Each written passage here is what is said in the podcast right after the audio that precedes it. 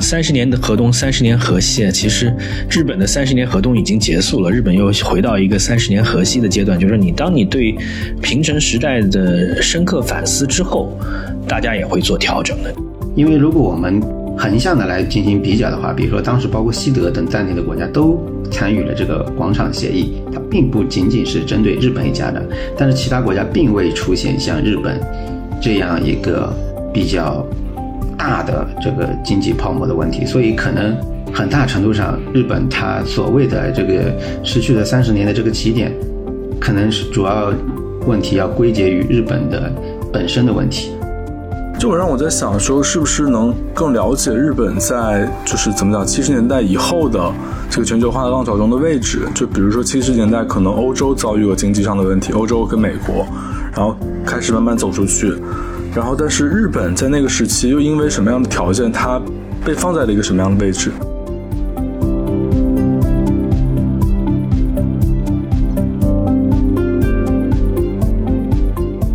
呃，欢迎来到这一期的晨读时间。我们这期聊一个非常有意思的话题，先介绍一下两位的嘉宾。呃，一位嘉宾也是呃洪云新老师，是上外的博士生，也是专注于日本的政治与外交和。这个太空领域的这个发展，他现在也是正好在呃日本呃这个交换，呃，当然他呃翻译了一本呃二零一八还是二零一九年的书《平成时代是极见俊哉的一本书》。那我前两天看完之后也是觉得非常重要。有意思的是，平成时代正好是从一九八九到二零一九，恰恰是把日本逝去的三十年给涵盖到了。而从今年夏天开始，尤其是辜朝明开始去讲中国会不会陷入到跟日本类似的逝去的三十年的挑战的时候，越来越多人对于过去三十年日本的那那场经历有更深入的理解。当然，我们今天还有这个我们常驻的主播好汉也加入这场讨论。那我们先请云星简单介绍一下自己吧。谢谢吴老师。各位观众，大家好，我是洪云新，我是这个上海外国语大学上海全球治理区国别院的博三的学生，目前呢是正在早稻田大学进行访学。然后我的主要研究方向，就像刚才吴老师所提及的，是日本政治与外交，以及包括太空安全在内的国际安全的议题。那么这一本书呢，实际上是我于二零二零年前后。当时这个接手的，我当时负责这一个议题的时候，我一下就对它很感兴趣。那么这本书可能如各位观众所了解的，它主要大致分为政治、经济、社会和文化等四个议程。然后又以我个人的学科受限呢，可能大家看到，比如说社会或者文化的部分，有部分翻译的部分可能不是很容易理解，所以在此也先向大家表示歉意。那么，这先是我的一个个人的简单的介绍，谢谢。呃，好汉，你的感受呢？因为我也是推荐给你看的，对吧？嗯，对，其实就是前一阵也去过一次大阪玩，然后对日本也有一些观察，然后当时看到吴成老师朋友圈晒的这本书，我就觉得很感兴趣，而且确实也。经常从从可能就是一九年左右就开始有这个说法，平成时代的结束，包括关于中与中国关联的一些说法，然后包括今天读这本书吧，也看到很多作者本身也经常的将中国拿进这个语境中做一个对比，包括有一些对日本昭和时代的结束，包括对当时大学生的心态的一些描述。就感觉确实是跟中国有一些相似之处，但也有很多不同吧。我觉得其实是带着对于中国未来，包括对于自己的作为年轻人这个未来的这个问题意识去看这本书的。然后也确实有很多问题想想请教两位。对，我我觉得，我觉得有一些，我我有我有跟你一样的感受。我觉得，第一个从这个一亿中流变成下流社会，然后隔差社会的出现；第二个是超少子化跟老龄化的出现；第三个又有一个口号叫“穷忙族”。哎，我觉得怎么跟我们现在的九九六那么像？然后还有这个地方消亡，也是当然中国可能地方消亡还没有那么大的虹吸效应，但是东京跟大阪超大都市都有虹吸效应。我也想听听云星你怎么看啊？这些呃，中国的现在跟呃三十年前的日本有这样的相似度吗？呃，那么其实这个吴老师，如果可能，你比如说看完了那本书，尤其是我的译后记，你可能在最后能发现我当时大致的内容是写的，就是说。人类这个社会它是存在这样一种必然性，但是屡屡挑战这种必然性，最后在不断的失败中又挣扎，这可能是一种呃人类社会发展的一个必然。呃，我想从这个先引开去，就是你比如像日本的这个社会，它真的是失去了三十年吗？我觉得不好说。原因很简单，你比如说它在这个过去的这个经济上，我们看似它被美国是一直打压的，包括在八九十年代的时候被美国这个三零幺条款进行这个制裁，但是它采用了比如说把大量的这个我们称之为叫供应链或者价值链转移到包括中国在内的。很多的国家，从而躲避了美国的这样一种制裁。所以，简单来说，就是用 GDP 来形容日本的经济是极为不合适的，因为它有大量的生产的贡献是在海外。用 GNP 可能相对来说那就比较这个合适。而包括它的社会，那在少子化问题上，日本呢确实目前它的这个改改善不是很明显，但是也有许多有趣的地方。比如说，我们可能看到日本好像这个。我在书中也提到，就是它的这个死亡人口仍然大于它的这个出生人口，但是要注意到一点，日本的这个出生的人口它实际上是有所回升的。日本也采取了一系列非常积极的措施，比如说，用我们中国的话来说，可以说是严禁，就是积极的打压这个九九六，通过立法的形式来规制加班的这种文化。你包括在东京，像那个时代或者银座一些大商场，如果是喜欢购物的，比如说尤其是女性。你会发现很多地方都是七点人家就关门了，哪怕是一些大商场，这在国内很难见到的。包括在一些比较颇具服务业特色的一些工作场合，也都是这个点就要结束了。就是说，他政府也是在积极的做出。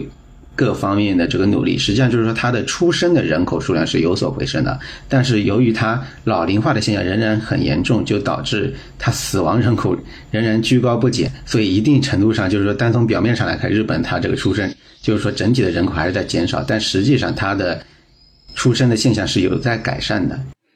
嗯，对，我就我我这次去这这个疫情之后去日本，也有一个明显的感受，就是它外劳的人呃占据的比例比较高了，无论是在便利店，还是在这个商场，还是在只要交通工具里面，还是在这个。就是酒店啊，酒店的服前台和服务人员可能很多是不同肤色的人，我觉得这也是在几年以前很难想象得到的。这也可能是他应对老龄化、开放自己本土的劳动力市场、引引引入更多的年轻人的一种尝试啊！我不知道你是不是有同样的感受？很明显，我觉得。呃，郝老师，您有什么想补充的吗？对这一点确实很明显，因为其实我就我我不会说日语嘛，那去日本可能主要的基础沟通要用英语，但其实日本人可能包括去的大阪，像不是东京这样的城市，它我觉得英语的普及程度其实没有那么高，就是基基本基层的那个服务服务点里面，但你就这次去你就发现基本上都有一个移民面孔的人可以说英语，比如说他可能就是中亚，呃，可能是那个就是。是是亚洲面孔，但是它会是英英语面孔，比如说印度的，或者说或者说南亚这些，嗯。嗯，对，我觉得这个这也是就其实我们已经谈到了日本的改变，但我觉得这本书里面给我的感受啊，这个呃，第一个他把平成的失去的时代从国内的视角，因为我我同意从 G G D P 跟 G M P，如果大家对 G D P 跟 G M P 还不太了解的话，一个是国内生产总值，一个是国民生产总值。国民生产总值也就是说，如果是我在海外的投资，我的收益都是归到我自己的。那日本它国际化转型其实做了。不少的，但是我觉得可能还是有三个方面可以我们细聊啊。第一个，就我们去怎么去看日本的经济在过去三十年的变化，就尤其是在平成时代的变化。第二个，我们怎么去看日本的政治在平成三十年内的变化？因为除了小泉跟这个呃这个呃。叫什么安倍安倍之外，其实它中间也有很长一段是十年十相的一段。那十年十相的想法就是说，可能首相连轴转，那就可能会带来很多的政治上的没有连贯性和缺乏对于长期的这个挑战的一个稳定的应对。那第三个当然是日本的社会的变化。那我觉得这本书里面，呃，他自己也一直讲说，他是从冲击失败与冲击的两个视角来审视呃平成时代的。他把平成时代分成啊四。个啊阶段啊，一个是八九年的资产包泡沫破裂，九五年的奥姆真理教，二零零一年的九幺幺和二零一一年的日本海啸。哎，我觉得这个，因为这些如果大家关注国际时事的话，这些话题大家都可能会关注。那这些问题为什么会对日本有这么深入的这个冲击啊？当然，它也会有三条转型的主线，一个是全企业的全球化，第二个是互联网带来的信息化跟数字化，第三个是应对这个超少子化、老龄化啊，这是这些啊。我觉得可能我们先从政治上来聊吧。那呃，他梳理出来四重四重冲击啊，我不知道这个云星你怎么看这四重冲击啊？我我我我会觉得这个呃真奥姆真理教这个肯定我们从为从外外外部人去看，它是一个很很有冲击力的东西啊。那九幺二零一一年的这个日本呃海啸跟福岛核事故，那也是到现在我们还还在观察，对吧？但是哎九幺幺他们也他也会觉得是一个蛮大的这个冲击，哎，我觉得这个让我觉得还是挺好玩的，嗯。呃，对，应这个吴老师所说，首先我们先，我我先暂时先谈一下经济的问题。那么，因为我个人呢不是这个经济学出身的，所以其实在翻译这本书的时候，呃，在很多我把握不准的地方，当时是请教了我们学院的一个刘洪忠教授，他是主要做这个世界经济的这个部分。然后就单纯谈经济，我们可能很多中国人会想到啊，那就是这个广场协议问题导致了这个日本经济的一个。呃，泡沫化只能说这是一个很重要的原因，因为如果我们横向的来进行比较的话，比如说当时包括西德等在内的国家都参与了这个广场协议，它并不仅仅是针对日本一家的，但是其他国家并未出现像日本这样一个比较大的这个经济泡沫的问题，所以可能很大程度上，日本它所谓的这个失去了三十年的这个起点，可能是主要问题要归结于日本的。自身的这个经济本本身的问题，包括它的一些政策上的失误，就像在这个书中所提到的，它有一个存在这个滞后的两年半的一个加息。当时日本政府它的中央银行并非没有人这个意识到这个问题，但一方面出于种种这个政治方面的这个考虑，很多人并没有及时的提出，然后及时即便提出的那些人。的意见也并没有得到一个重视，这是这是很重要的一点，就是他在金融的政策上没有及时的提出。就像我们国家现在要，就像习主席前段时间也是提出这个，呃，金融强国的这样一个口号，或者说金融安全是我们当下也是亟待急切的一个问题。相当于日本也是给我们提供了一个参照的一个范本。这是我对日本当时经济的一个简单的理解，谢谢。对，我觉得，我觉得其实蛮有意思的就是，呃，它我迟到的加息啊，这个大家对于资产泡沫已经形成了，但是怎么去挤压这个泡沫，其实是呃没有达到共识，或者有点后知后明。那其实同样的事件发生在美国的。格林斯潘的后期，对吧？就二零零四零五年的时候，其实美国的资产泡沫已经是比较厉害，尤其是房地产的泡沫。但是格林斯潘它的加息也是慢了几拍，等到它再加的时候，其实泡沫已经形成了。但是区别是在于什么？区别是说，好像日本在房地产跟股票的泡沫破裂之后，一直没有办法找到真正经济增长的新的引擎，尤其是国内经济。而美国在经历了二零零一年的这个应该是二零零七到二零零八年的这个金融危机之后，基本上可能到三四年之后啊，它已经又回到一个长期增增长的轨道，无论是股市还是房市都回到了这轨道。我不知道你有没有最对这这两者之间去做过对比？那中日本的外部环境、内部的经济发展的格局和美国有什么不同吗？嗯，其实这一块呢，它并不是我关注的焦点。但是我最近确实有在关注这个日本的一个半导体的这个问题。但是呢，这已经偏当代了啊。吴老师，你刚才所说的是这个，呃，有接近二十年以前的这个这个这个情况。我不知道我现在关注的点能否？不，你可以，你可以聊一聊你现在关注的。我觉得这个也挺有意思。对对对，因为我现在在写一篇这个论文。就是我在国内的时候，我还是主要是做日本政治与外交的。但是在早稻田这边的这个合作导师，他建议我，这个就是说要兼容一个其他的方向，就是我们叫国际政治经济学。他认为国际政治经济学跟我们所谓的国际安全的议题，它之间是有个桥梁的，就是说安全的基础还是经济。呃，所以我现在在关注一个一个核心的问题，就是说呃，我们比如说很多都知道，日本它在对华的这个出口管制，尤其是半导体的这个出口管制上，它是受到美国的很大影响。但是实际上，日本它在其中它是呈现出一个像钟摆式的摇摆的政策。那么，日本是如何在美国对华现在可以说科技禁影下，它在采取这样一种实质上就是对华出口管制过程中，为何会呈现出一种摇摆的？状态呢？我觉得很大程度上要从它的这个国内的政治逻辑，或者说国内的政治经济学的逻辑来找到这个答案。那么目前我其实还是在探索中，还是没有明确的这个。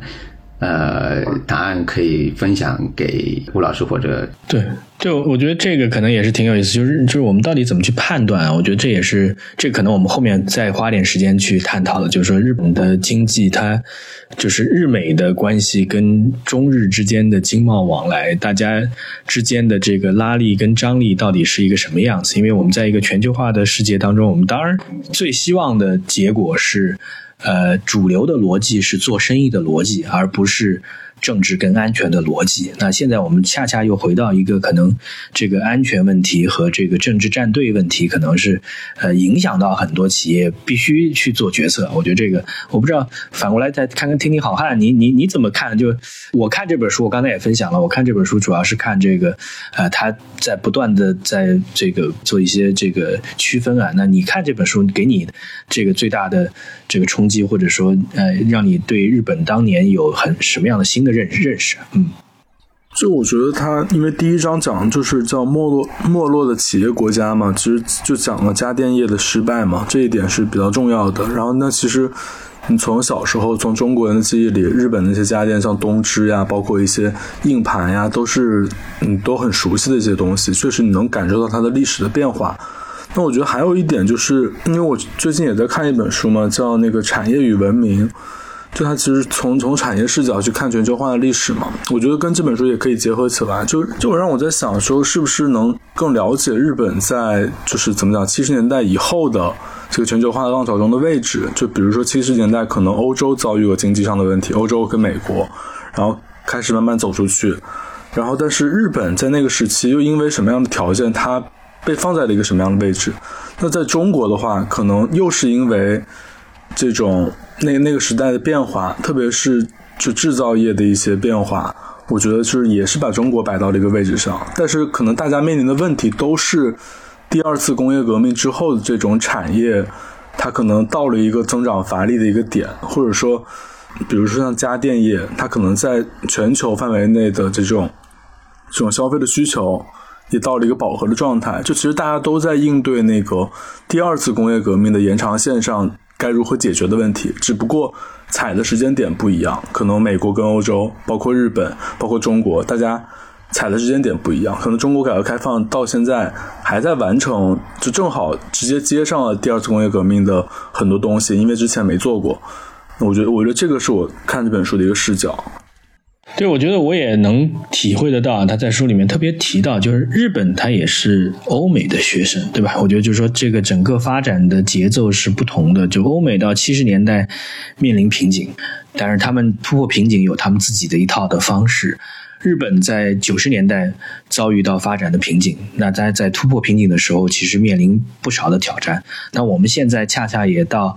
要突破瓶颈了，所以从这个视角来讲，就是跟平成一年，就是二呃一九八九年的日本和当下的中国是有一些相似之处的，但是他也找出了一些不同啊。这个不同就是，尤其是在九零年代之后啊，九零年代之后，他自己分析说，日本的企业可能有两方面的问题啊。这等会儿正好请云星也给我们分分享一下，你怎么看？因为这是可能跟经济还是也比较相关的。就是第一个。呃，作为电子企业，对吧？刚才我们都讲了，我们在我觉得在九十年代，大家如果去看这个中国市场上的这个电子产品的话，那一定是日本日系是这个独当一面的。如果这个甚至是零零年代，大家到日本到秋叶原，可能回来总要到那边去买一些日本的电器啊。那我觉得，甚至在一零一五年，吴晓波还是还在讲说这个日本的马桶盖的问题啊。我觉得这些其实是说明，呃，日本制造的电器产品的确曾经一度是有特别强的品牌号召力跟口碑。那为什么在这个数字化转型，在互联移动互联网的这个产生之后，会发生那么大的变化？尤其是我觉得书里面提到一点啊，就是说从家电，尤其是这个电视啊，电视是一块大屏，到手机这块小屏的这个转换过程当中，基本上日本。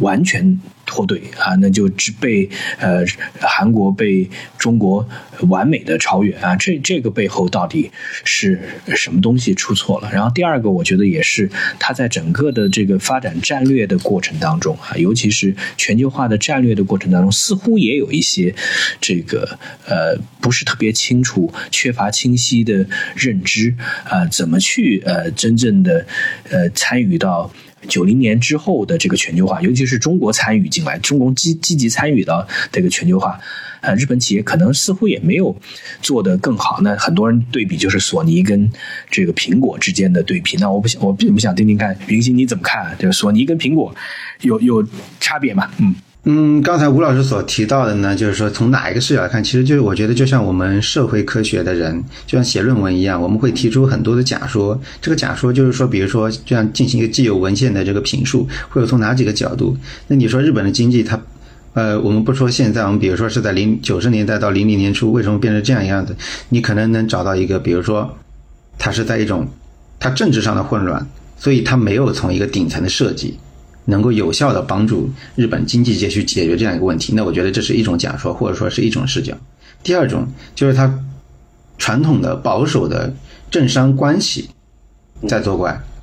就觉得它仍然拘泥于固有的，比如说甲方和乙方之间的这样一种联系，他们完全没有想象到，由于这个实际上就是说，我们可以认认为现在是这个第四次工业革命的到来的这种这种情况下，他完全没有意识到这种去中心化的。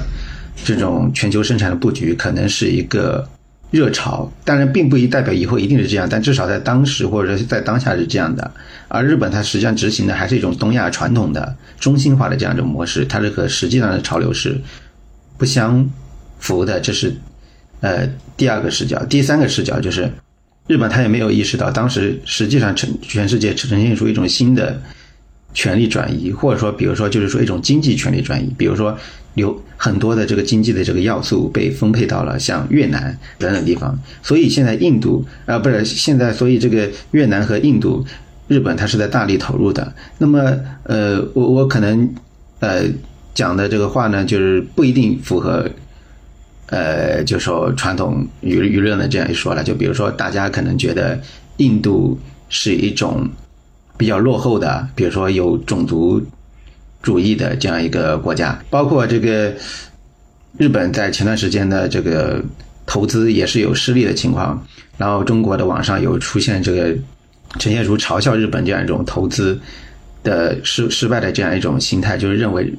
跟印度投资肯定是要失败的。但是问题是，事实上我们中国在过去的三十年前，实际上无论说从治安还是说投资环境。都是远远不如现在的，而现在的印度，它实际上也是这样的，所以我们要正视这个这样一种潜在的这个竞争对手，包括越南也是，因为日本它实际上自上世纪，包括自安倍的外祖父岸信介时代以来，他就非常重视这个，呃，东南亚，尤其是包括菲律宾跟越南，你看他现在。尤其他现在这个在解禁武器出口三原则以后，他对外军售的主要的这现在的合作方就是菲律宾，而越南呢，包括越南呢，我可以这么说，就是越南呢，它现在也在大力的提升它的太空的这个制造产业或者航天产业，而这个几乎就是说是由日本一手援建的，无论从技术也好，还是说从这个包括连他们就那种发射场地，就是那种叫什么卫星发射场，都是日本援建的，而且。因为日本，据我的了解，它实际上受它以前的限制，它零八年才解禁了这个，呃，太空的军事利用的，所以它现在在，它主要相当于就是说起步晚，但是据我的了解，现在日本它就包括文文部省在内，它是要把它近一半的这个经费的投入全部都砸到这个太空的这个产业上。它在未来的五年内一定会呈现出一种爆发性的一种增长的这这个趋势。所以我觉得日本在这里很多方面它是不容小觑的。就是说，可能过去的一些我们说的战后秩序对它的束缚，也一定程度上限制了它的经济的发展。对，我我觉得你刚才讲的讲的有两点很重要，就是说我们讲三十年的河东，三十年河西，其实日本的三十年河东已经结束了，日本又回到一个三十年河西的阶段，就是你当你对平成时代的深刻反思之后。大家也会做调整的，就是我们可能在九零年，日本有很多企业在大的战略上，无论是科技的变革，还是全球化产业链分工的改变，可能对大势并没有判断清楚。但现在新的大势已经起来了，那这个时候我们也不能用这个老的观念去看日本了。那我还我还我还想再追究两个两个问追问两个问题啊，这个一个给这个云星，一个给这个好汉。第一个就是呃，还是因为。政治是你关注的点嘛？就是我觉得对于这个转型期的日本九十年代的十年十项啊，这种政治上缺乏稳定性、缺乏顶层设计、缺乏这个好的延续性啊，你怎么评价？呃，实际上这个吴老师，你这个问题，我昨天晚上刚跟这个国内的这个老师们探讨过，就是日本它最近呈现出一种风声。就是说，岸田文雄他要下台，但实际上，我觉得岸田文雄他下台，他是一个早晚的事情。原因很简单，如果我们单从这个内阁支持率的角度来说，他可以说是难得有一次跌到了这个百分之二十以下，就是到百分之十九。哪怕在安倍时期，他最高是有接近到百分之六六六十八，我记得没错的话，就是百分之七十以下，最低也就是百分之三十三、三十四左右。而日本自民党历史上最低的时候，就应该是在麻生太郎。的时候大概是那时候有百分之九，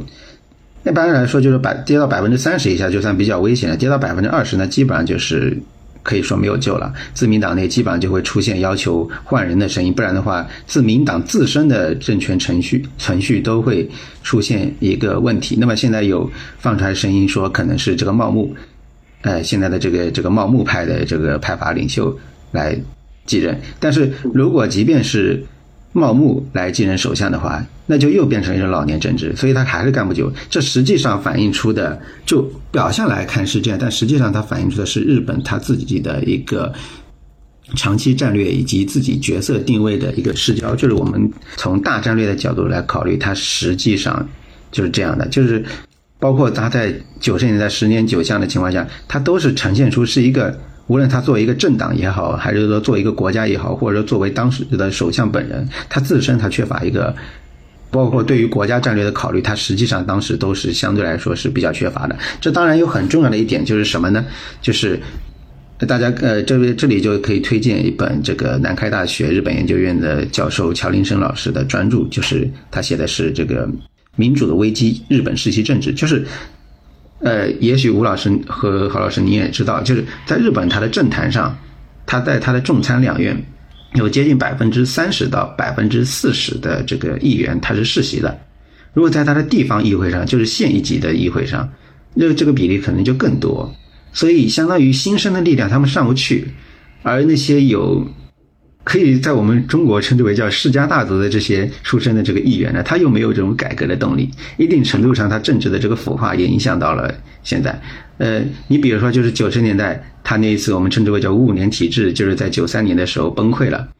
在很长时间内，自民党是没有完全重整过来的。而这样的这个危机，第二次的发生就是在零九年，当时的民主党和这个自民党实现了政权的这个交替。实际还还有一次就是比较危险的，就是在二零一七年的时候，安倍当时即将面临他的在自民党内的第二届的这个任期将即将结束，但是在当时的东京都议会的这个选举上，自民党大败。那么东京都议会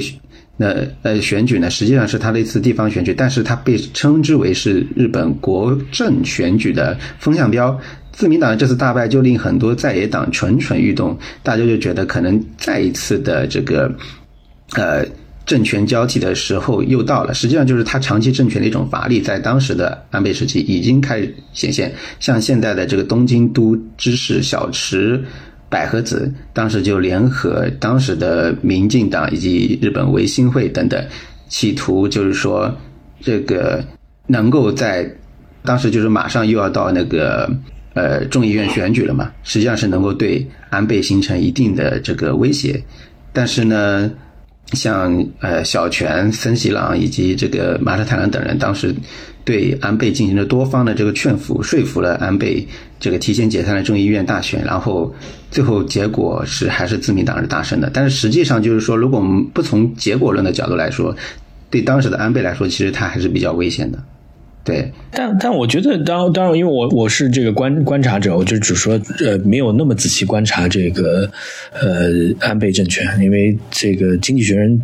在安倍当政的这个十年期间，也专门对于安倍的三支箭，也是他的这个改革的这个三个方向，其实关注的比较多。但是对于内部政治的这个关注点比较少。那我觉得这本书里面，他似乎在强调一点啊。那但是我不，我觉得听你聊下来之后，似乎这样的改革没有太大的效果。他似乎在强调，就是说从小泉开始到安倍继承，其实是要把这个原先派阀林立的自民党改成一个以这个党主席以党守。为主的，以这个呃首相官邸为主的这样一套机制，因为它面临的一方一边是政党内部的派阀林立，另外一边是这个官僚体制当中的这个官僚，其实某种意义上是呃。操不不能讲操控了，就是官僚对于政策的这个把持比政客要更牢固。那可能呃小从小泉到这个安倍都试图说我加强这个呃党首的独裁制，然后加强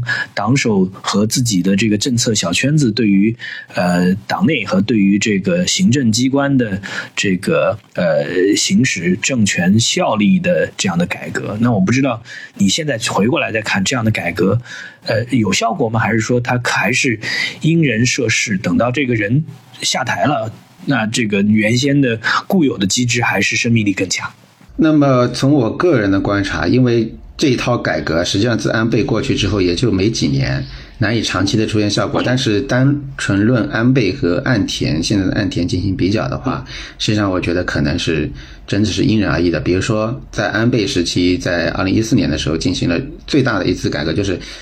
他对内阁人事局进行了改革。以前的话，就相当于我们称之为日本的官僚的这个晋升都是按部就班的。但是安倍那次改革以后，实际上就是可以以他指名的形式，排除了任何官官僚内部的反对意见，直接指明谁担任一个具体的这个职位。所以说，实际上一定程度上强化了首相或或者首相官邸的权利。但是在岸田时期，似乎又不是这样了。那么，所以可能从这一点上，就是表面来看呢，是反映出。啊，可能安倍这个人更善于权术啊，岸田相对来说比较这个能力略显不足一点，不足一点啊。OK，呃呃，好汉，我我想听听你啊。我觉得那个我我有这个感受，我不知道你是不是同样。就是说，呃，读这个书，因为它特别强调昭和到平成，也就是从昭和到平成最大的两个特点，就是第一个，我相信在八九年，如果我们穿越到八九年的日本的话，没有人没有日本人会觉得未来三十年是不好的。也就是说，他们对于未来是充满预期，充满了这个兴奋，充满了这个好的。呃，乐观的情绪，然后被现实打脸，呃，只是这样的感受。然后，当然，这本书也试图在呃告诉我们，就是说，之所以被现实打脸，是因为在昭和的末期，其实这个危机的种子已经种下了。那跟我们的最大的区别，就是我们现在在在二站在二零二三年，我们在对比说中国是不是会陷入到这个呃失去的三十年？呃，里最大的区别就是，我们其实现在对于未来，没有谁说是充满了乐观。觉得未来比现在要好的不得了，然后一切只要按着按部就班就可以这个呈现辉煌。其实大家的这个一个是缺乏信心，一个是对未来的不确定性缺充满了这个忧虑，第三个也是很清晰的意识到说需要做改变，需要持续的改革才能够回到发展的角度。我们怎么去看这两个心态的不同？我不是作为年轻人，你你你是不是有类似的感受？嗯。嗯，我觉得这个心态，因为它其实前两部分是经济跟政治的方面嘛，第三部分其实就从文化跟社会，包括年轻人这种态度。我觉得其实我从同龄人身上可以找到很多的相似点，就是可能就是如果说这个日本的平成时代，它从啊以这个八九年为一个节点，那我觉得中国的这种心态的变化。可能是以互联网那个经济浪潮那一波将将结束的时候为一个起点，可能是一八一九，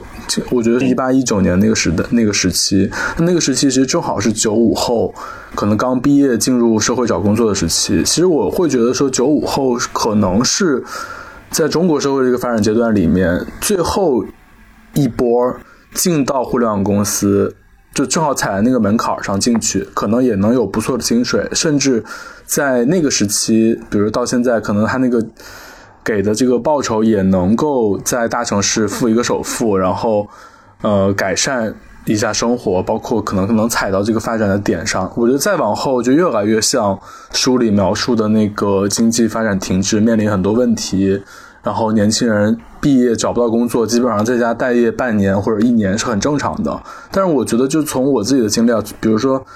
到一四一四年到一九年那个时期，你也不会有毕业之后找不到工作的忧虑，因为那个时候中国的这包括各种互联网这种巨头出来，然后好像能够提供非常丰厚的这个报酬，就还是有那种跟因为我们的父母其实都七零后嘛，就是七零后其实非常乐观的。七零后我觉得。有点像是可能欧美战后的五零后，可能就是昭和时代那个出生的，比如比如说像六零后啊，或者那个时代的人，就感觉他们都非常乐观。他们对于子女的那个看法就是，你只要毕业，然后去个大城市，有一份工作，可能你的人生就 OK 了，就能够保持一定的水平往上走。但我觉得，可能今天的家长，可能在后面一些家长，比如八零后的家长，或者甚至九零后。九零后的家长或者八零后末期的家长，已经不会对下一代有这样的希冀跟这么乐观的期待了。这是我的一个观察。再一个观察就是，可能我身边的很多朋友，就是九零后、九五后的朋友，不生小孩的越来越多，以及认为有没有呃需不需要买一个房子，需不需要背一个房贷的这个观念越来越减少，就没有人觉得一定要买一个房子，甚至基本上也觉得说哦，好像租房也可以。就这个观，这个感觉是很很明确的，感觉越来越多年轻人会这么觉得。所以说我这次去日本玩，在大阪，我就我就特别观察，我在观察那些中年人。我老了以后，我可能四五十岁以后，会特别像我在大阪现在看到那些，就他那个状态是一种其实挺没有欲望的，然后但是呢又把自己收拾的还挺挺挺不错的，但是呢可能可他可能就也没有。呃，家庭或者没有子女吧，可能可能也没有那么大压力，因为在他那个时代，可能他也没有那个能力去整个的去，比如说托托起一个家庭啊，或者怎么样，或者人生很巨大的改变。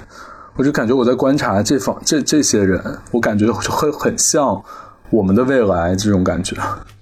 云云星，你怎么看书里提到的这个隔差社会，也就是这个从一亿中流变成下流社会？然后第二个也是，呃，这个我们在观察外部观察日本的时候，经常会提到的，就是低欲望社会，对吧？就这可能是呃过去这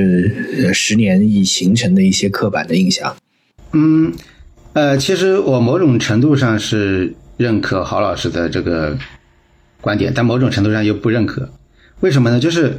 如果说我们看一个国家跟我们很像，那其实作为任何一个国家。它都是会有相似性，无论是跟日本也好，还是跟美国也好，因为国家它必然就会有相似性嘛，就会人他肯定也某种程度上是相似的，至少比如说器官上它肯定是相似的。呃，我之所以这么说呢，就是因为我当时刚读博的时候，呃，这个刚才提到的刘文忠老师他给我们推荐一本书，就是叫《我们的孩子》，这个书名就是叫《我们的孩子》，但是它其实是一本经济，呃，是一本政治经济学的书。他讲的是什么呢？就是当时的美国二战刚刚结束。数，然后其实就像现在的中国一样，美国也是进行了一轮大规模的基建。当时的美国的家长对孩子、对这种生育，包括对未来的这个前景，都是抱一种非常美好的憧憬。因为那个时候美国的经济是高速增长的一种状态。但是呢，在书的最后呢，其实也变成了一种像现在就是说大家处于一种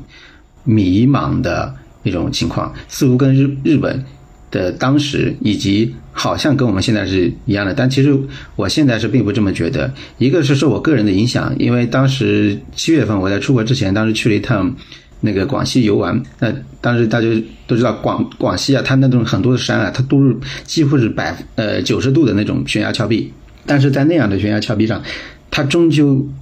要么是一小片的，要么是也是能够形成一大片的那样一个呃森林。但我这个话，其实我在另一场讲座上也是这样曾经说过，就是说他的那样的情况，照样可能也是能形成一个比较大的团体的，就是至少在那种比较整体的迷茫这样的形式，也是有一片绿洲存在的。这是这是一点。第二点呢，就是说我想谈一下中国跟日本。包括跟韩国的这个不同，我想还是以我生活中的一个例子为举例，就是，呃，前的前两天我在跟这边的这个老师进行探讨的时候，我就说，为什么日本它同样的高校，它其实大学教研岗的职位不多，但是为什么大家不卷呢？因为在我们中国就是岗位多才会卷，它就原因很简单，因为我们日本它实际上就是说它相当于是一个。至少在高校，它是一个学法的这样的一个社会。很多时候，你能够进某个地方，你能够发某篇文章，仅仅是因为你出生于某个大学，或者说你出生于谁谁谁的门下。如果你不是是一种这样的这种出身，你卷都没有办法卷，就是就相当于就是阶层固化了。阶层固化反而也有好处，对吧？对，就宣宣告了你的这个死亡。你卷都没有办法卷，在我们中国至少还是可以看能力。他就是说，从这个视角来看，你们中国还是有希望的，因为你们还留给了大家一种往上竞争的可能，哪怕现在已经很困难。但我们在我们日本，你根本不用卷，就是他们不用卷嘛，就是用日语就是 Q so 跟 H 西竞争非常激烈，但在他们就没有竞争，就一下子就是呃，我在我们好歹是个门缝，在他们那边连个门缝都没有。他他是因为这样的例子，然后包括还这里也推荐另外一本书。是写韩国的一个做历史学的老师，他写的书叫《海东五百年》。看完这本书，然后再再让我，因为我对日本比较了解，我一进行对比，我就发现日本和韩国这两个两个国家，实际上它都是属于一种是一种内部主导性，就是它如果在没有外部的这样一种冲击的情况，它可能在内部，它五百年甚至一千年的历史长河中，它的社会结构都是相当相当的这个稳定的，几乎就很难出现这个。下层往上层流动的这样一种可能性，而我们中国不是这样。至少我们的老百姓，或者说在我们中学阶段都学过这个“陈寿吴广起”，都知道“王侯将相宁有种乎”。而这样一种情况，在日本，它是不现实的，从来不会有人有这样的想法。因为他们从来没有像我们在早期社会一样遇到过这样一种社会的这个变革，就是说这样的社会意识在日本和韩国都是缺乏的，而在我们中国有。只要有这样一种意识，只要有这样的说白了，就是说一种社会的土壤，这种氛围的这个土壤，一切就皆有可能。这是我觉得我们要值得庆幸的一件事情，就是至少保留了一个火种。对。是是是，就是说这两个国家可能它的阶层固化的程度，或者说某种阶层固化的理念深入人心，已经这个是我们可能需要进入到对方才能够了解的。咱们最后再聊聊，你觉得这个呃，你上上一次去日本和这次去日本中间隔了多久啊？呃，其实这是我第一次来日本啊，第一次啊，你就就学日本研究，但是之前没没来过。就我觉得，就是说，呃，我就想最后我们聊聊，看进入到令和时代了。你觉得，尤其是你现在在日本居住了两个多月之后，你觉得有些什么新的印象可以挑战我们对固有日本的认知啊？嗯，就是首先一个，因为我做也是做安全的，现在的这个日本的这个对我们中国整体的这种安全形势呢是不容乐观的。我比如说在用用我的很多老师们的话说，在一八年以前。其实那个时候感觉好像安倍是一个右派的政治家，但实际上他在对华的这个问题上，他是非常审慎和现实主义的。包括那个时候也是多次来华，那个时候整体上中日之间还是保持一种相对至少可以有合作空间的这样一种情况。包括学者之间也是这样，就是几乎什么问题都是可以谈。而目前来看，似乎就很难能跟我们中国谈的这个学者一多半。或者说，相当多数其实是有着来，就是说曾经在美国受过这个高等教育的，他们相对来说持一种开放的态度。但是如果是日本本土培养的，比如说博士生，然后再进入到呃像防卫研究所这样的工作单位，他们就会跟我们中国在谈起一些问题上的时候会非常谨慎，或者有些时候就是单纯就是笑笑不说话。这是我个人的一个直观的这个感受。实际上就是说两国的这个。关系，官方的关系实际上也影响了民间的，尤其比如说我们高校之间的这种学生或者说老师之间的这样一种往来，这是我一个能直接感受到的这个情况。嗯，那是那是值得，就是也值得我们要多去啊，我觉得蛮重要的。呃，好汉，你你怎么你怎么感受？你上次去你七月份去日本之前去过吗？有没有对比？我会觉得，就我我在大阪嘛，我会觉得大阪好像没有那么繁荣，我我的感觉啊，因为我我也去了它市中心的区域，包括在。周末也去了，就是比如说晚上酒吧、年轻人的地方，我感觉好像还挺萧条的，就有一种这种这种感觉，嗯。嗯，那那可能我的感受还是不是不不太特别一样，因为我这个一九年年末呃夏天去了一次，然后二三年夏天这个时隔四年去了一次。那我在呃东京的感觉是觉得，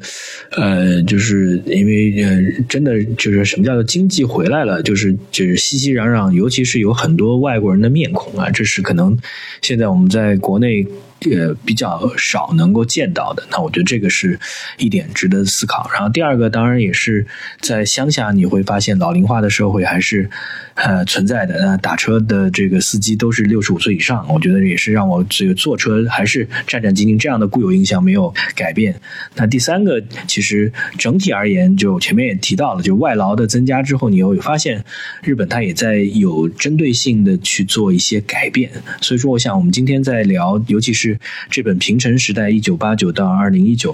其实很多时候我们也是站带着我们自己的问题，带着我们的自己的这个困惑去看这本书，所以还是很推荐，呃，这个云星老师呃翻译，然后吉见俊哉写的这本书，因为我觉得我们中国人一直讲说他山之石嘛，而且这个中国跟日本毕竟在不同的发展阶段，我们现在到了，呃，也将将到了一个可能。大的呃经济的转型期和整个社会发展的大的变革期呢，这个时候呃看一看日本经历过的这三十年，有他的经验，有他的教训，呃，对我们呃每个人可能还是有一些帮助啊。我们还是很感谢云星啊，这个跟我们今天的分享，也感谢好汉我们今天的交流，嗯。